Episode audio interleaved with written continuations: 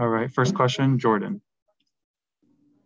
Hi, Anett. Jordan from Tennis One. Congratulations on the win. Thank you. Uh, especially because of the crowd really getting behind Lauren. Uh, ask, uh, what did you learn about yourself after that first set?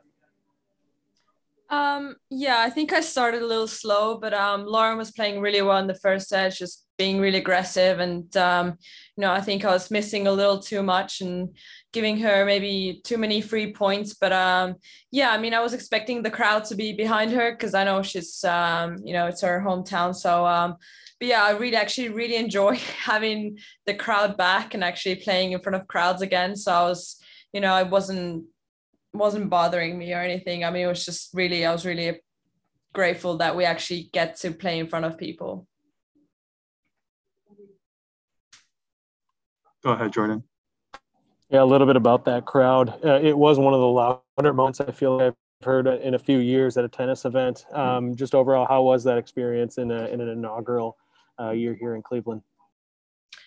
Um, yeah, I mean, I know the crowd was uh, rooting for for Lauren today, but um, it was really great to be uh, playing in front of people, and um, you know, I think that's one thing that's always really motivated me a lot. You know, um, having the the crowd, you know, uh, be there and watch us do what we're doing, it just gives so much to our sport.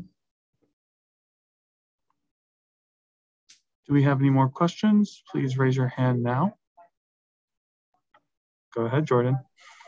Last question I have, Caroline Garcia's uh, your opponent next. What do you know about her, and uh, what will you do to get prepared?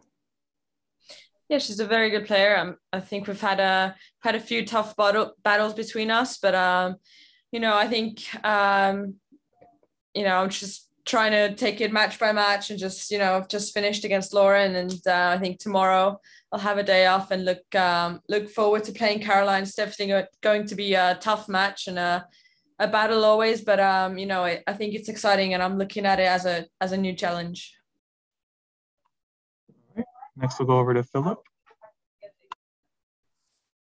Congratulations on your win today, and thank you so much for taking time out of your day to do this. Uh, this is Philip from Tweener Head Tennis. I was wondering during this entire pandemic, kind of trying to refigure out everything that you need to do on tour. What was the biggest thing that you took away from just being away from tennis as well as getting back into the groove of having crowds and everything kind of coming back to normal in the tennis world?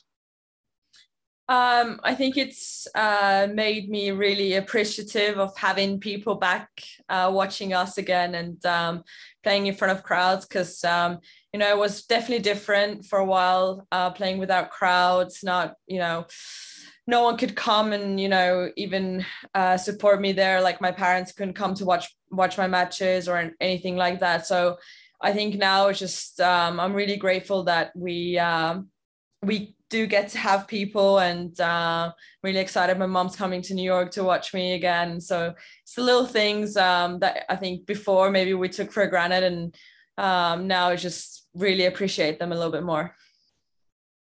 Thank you and good luck. Thank you. Right. Any final questions? All right. Thank you for your time, Anett. Thank you, everyone. Thanks.